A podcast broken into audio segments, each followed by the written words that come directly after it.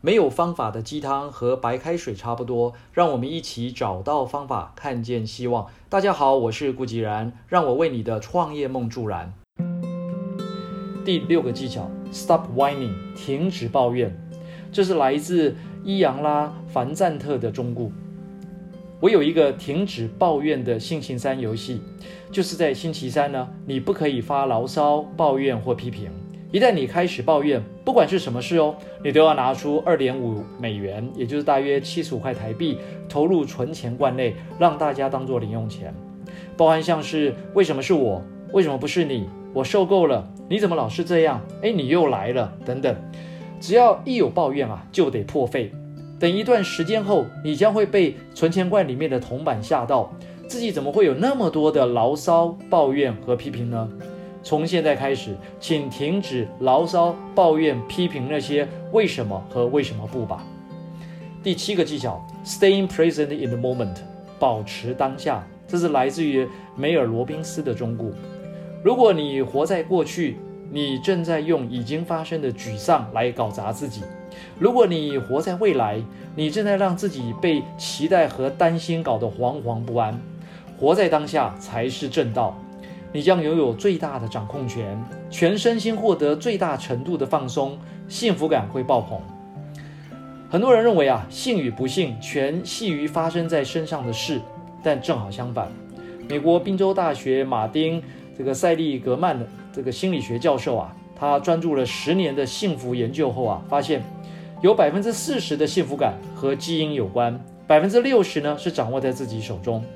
事实上。任何人都会遭遇幸与不幸的事，幸福感全来自于你的内心思想和心态，而且百分百由你自己控制。即使你无法控制感觉，你仍然可以百分百控制当下的想法。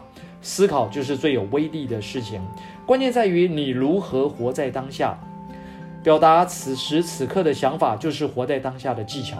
一旦你觉察到自己有分心、担心，或是心思飘到了过去或未来的这种状况，那一刻啊，你就已经觉醒了。把自己定着在当下的最好方法，就是找一个特别的东西来品味一番。透过专注加上欣赏，甚至于呢你可以透过什么？透过饮食来练习定着。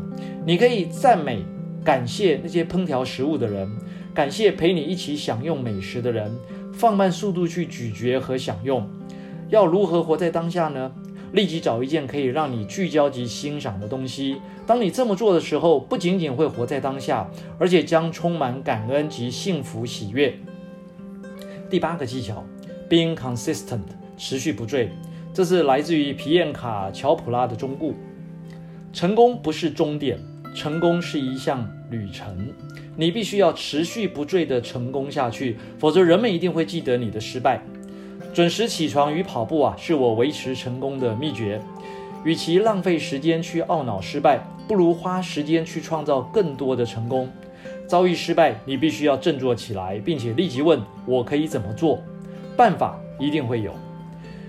要不是过去十年的努力不坠啊，我不可能如此的这个成熟，如此的获得肯定，力量呢也不会如此巨大。所以你必须要持续不坠的成功下去。成功是一趟旅程。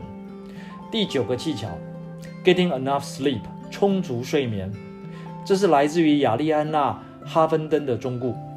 我痛恨睡眠不足啊，更胜过任何事情。到了就寝时间，就要学会和事情说不，不管那件事情是不是你正想要去做的一件事。充足睡眠带给我良好的精神与体力，而这是我能够完成工作的首要条件。也是我可以体验美好生活与工作成果的原因。第十个技巧，having empathy，有同理心，这是来自于梅丽史翠普的忠告。同理心在我的电影中发挥了极重要的力量，它让我模拟感情、悲伤、痛苦，将这些感受啊传达给戏院中的你和你的朋友。同理心是人类这种物种里头最神秘而有价值的一种资源。而且呢，可以毫不费力的去使用它，即使呢为此而哭泣，也不会感到丢脸、难堪或有失身份。我们也可以因为一则新闻而愤怒、流泪或心跳。我很想知道，为什么人类会发展出这种让人鼻塞、啜泣、泪湿的这种不便利的行为？这也是医师、军人、股票交易员、新闻记者、时尚模特儿、政治人物、政论名嘴、基金经理人啊，他们为了工作效率而努力压抑的一种行为，而且呢，与达尔文进化论是背道而驰的。那我自己的结论是，同理心驱动我们一切的美好，使我们的文明呢往前发展，并且连接我们每一个人。好，以上就是十项技巧与中固，希望能够帮助大家补足今年一整年的活力。